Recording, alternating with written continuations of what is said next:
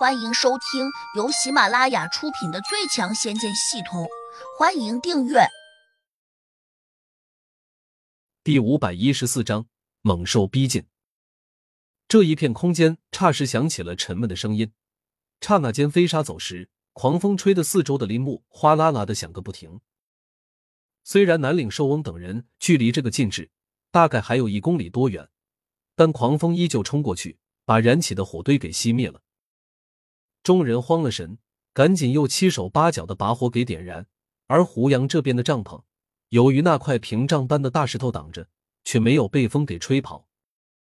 杜玉儿很紧张，听到外面的爆裂声，她一下也反应过来了，慌忙掀开帐篷上的门帘看了一眼，着急的说：“破了，真破了！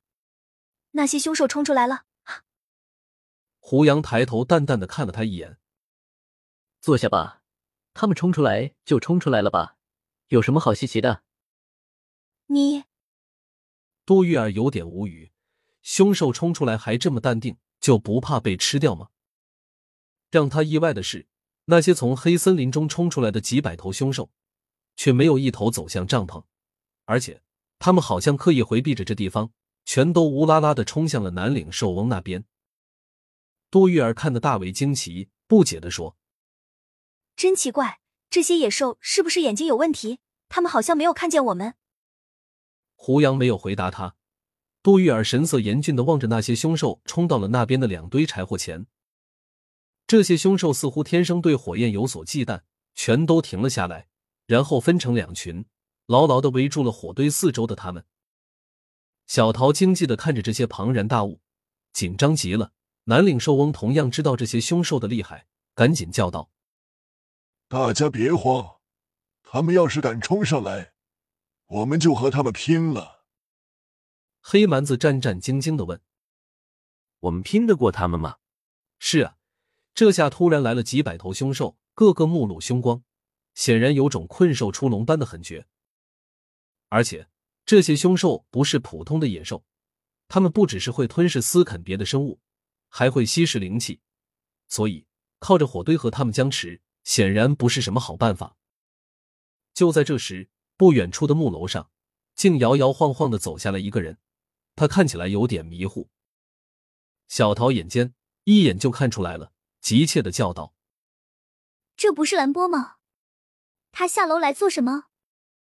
兰波好像没有意识到这外面已经发生翻天覆地的变化，听到小桃的尖叫声，擦了擦眼睛，这才停住脚步，定睛看了过来。这一看，他顿时傻眼了，眼前百兽窜动，个个都露出了绿油油的凶光。嘶！就在这时，一头绿斑老虎旋风般的扑了过去，紧跟着，一头全身赤红的狮子也追向了兰波。这两头怪兽体型都非常庞大，每一头几乎都有小半栋木楼那么大，而且速度奇快，只在片刻功夫就冲到了兰波的跟前。更可怕的是，这两只狮虎的后面还跟着一群小一号的狮虎。看这情形，他们是狮王和虎王。兰波惊得目瞪口呆，下意识的便想往楼上跑，但是他的速度还是远远比不过这些狮虎。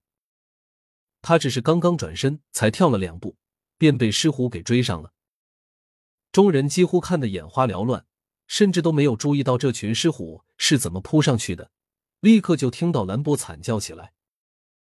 霎时，血肉横飞，只在片刻功夫，蓝波便不见了。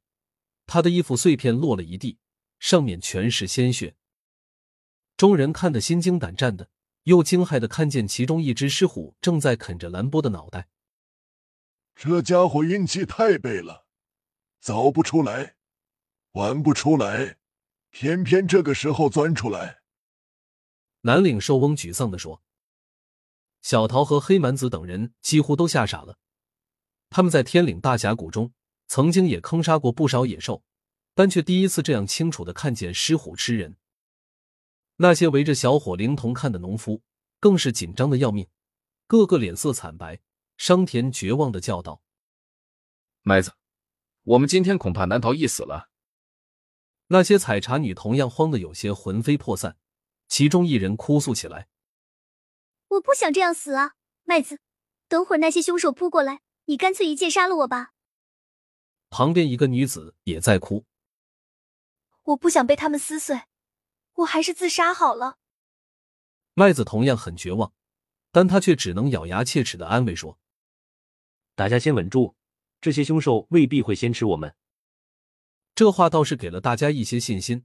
南岭寿翁那边，众人本来就很恼火，听到麦子这样一说，忍不住就有人大叫：“你们这些卑贱的农夫！”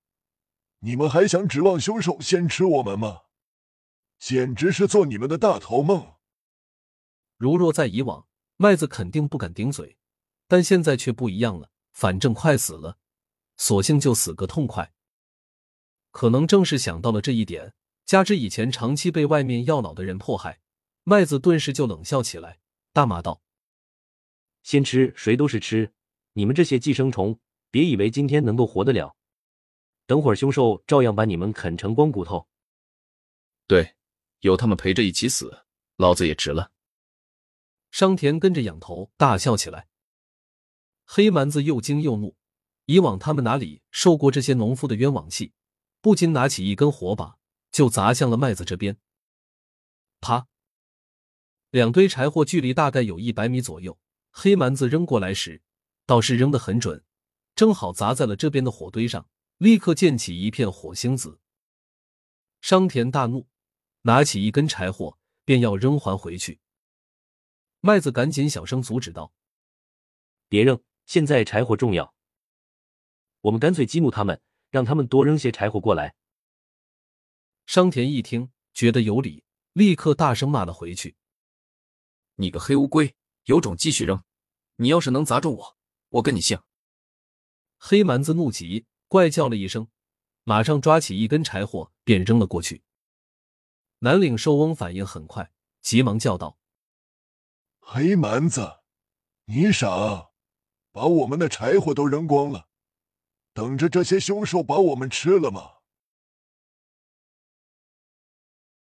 本集已播讲完毕，请订阅专辑，下集精彩继续。